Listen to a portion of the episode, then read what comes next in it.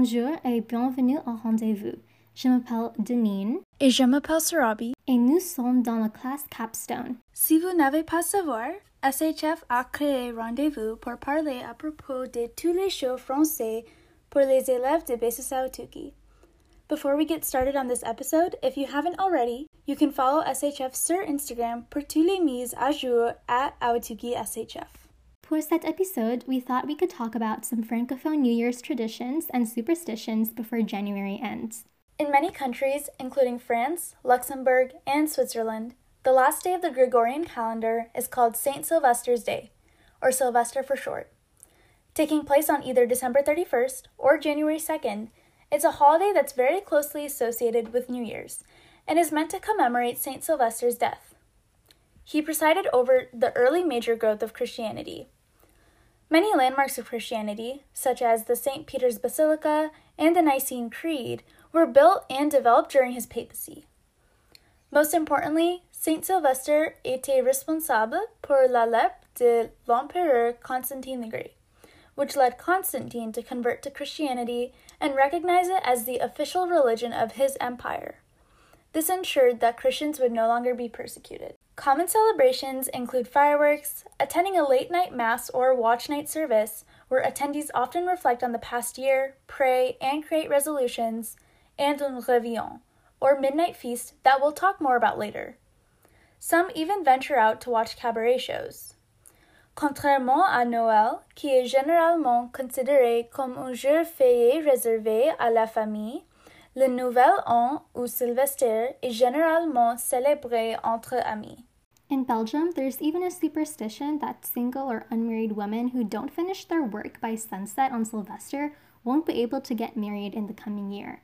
And in Switzerland, kids will usually compete as to who can wake up the earliest the morning of Sylvester's day. And the one who gets up the latest usually is kind of the butt of the joke the entirety of the day. So they make a competition out of that. And also, people dressed in masked costumes will essentially perform carols in groups of six with bells from house to house. They're called silver closes, and they're usually men just because the costumes are allegedly very, very, very heavy. Il y a trois costumes principaux avec un coiffe très distincte. The shun, beautiful, has an embroidered headgear depicting domestic scenes such as the family, sports, and feasts. The chauveste, Pretty Ugly has headgear decorated with natural materials such as moss, and the Weste Ugly wears a wild looking hat or helmet.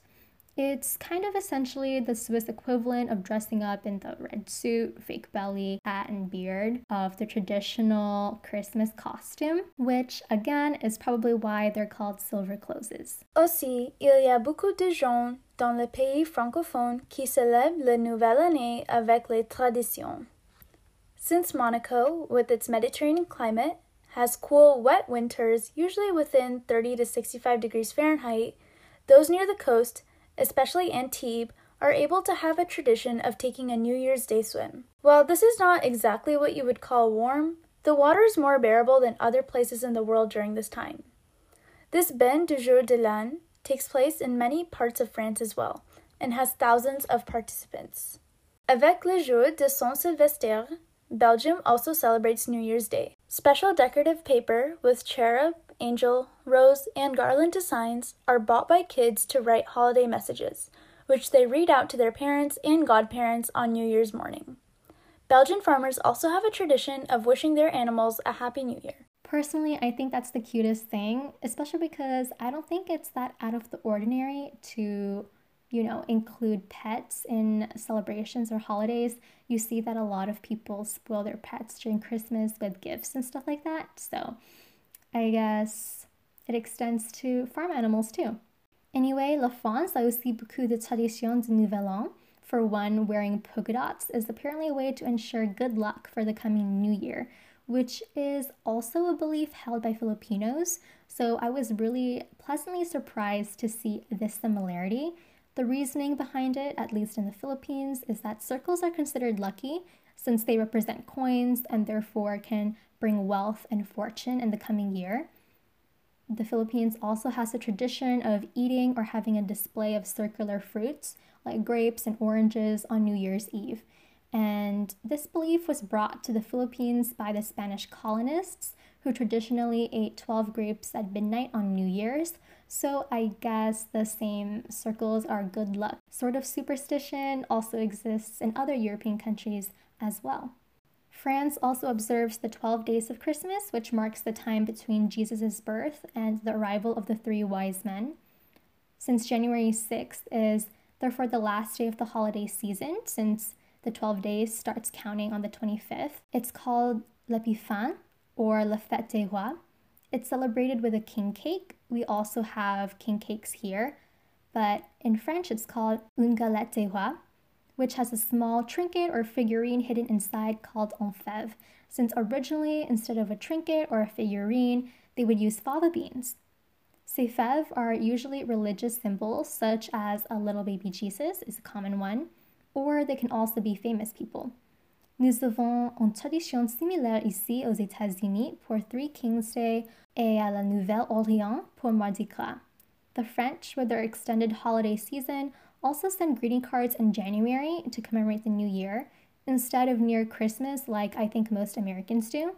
These cards are called Les Cartes de Vœux de Nouvel An. One of the best parts of New Year celebrations is the food we eat. En France, the feast is called Le Réveillon, or Le Dîner du Réveillon de Saint Sylvestre. Some of the meals include le riz, or oysters, le foie gras, or duck slash goose, et bien sûr le champagne. Aussi, après les fêtes, les gens visitent les maisons des amis. In northern France, it is common to offer le gaufre sèche de Nouvel An, also called les gaufres ou les étrennes. These translate to dry waffles, in this case, especially for New Year's. Actually, fun fact instead of the more general term cadeau, les étrennes can also be used to specifically refer to not just waffles, but also New Year's gifts.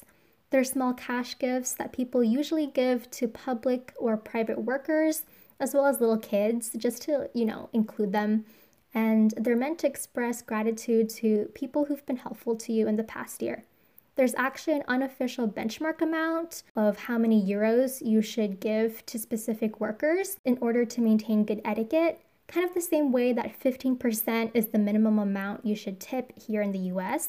Although you can always tip less, Les étrennes can be given to garbage collectors, house cleaners, nannies, and babysitters postal workers, school teachers, coaches, etc. Okay, now that I've gotten my random tidbit in, let's get back to the food. Haitians eat la soupe joumou on New Year's Day. It's a mix of squash, potatoes, meat, and sometimes noodles are added as well. C'est un témoignage de l'histoire de l'indépendance de Haïti. When France ruled Haiti, slaves were not allowed to have the soup. So when Haiti gained its independence, citizens had the soup as a sign of their victory and now continue to drink it every New Year Day. In Canada, il y a beaucoup de coutumes, but one of these customs is eating a bowl of black eyed pea soup. In Burkina Faso, December celebrates the hard work of farmers, so families feast on proteins, spaghetti, and beer all month long, with special emphasis on the religious holidays and leftovers saved for New Year's. La Suisse is more interesting in their eating habits for New Year's parce que le pays a les gens qui parlent les langues différentes, dont le français, l'allemand, l'italien, et le romanche.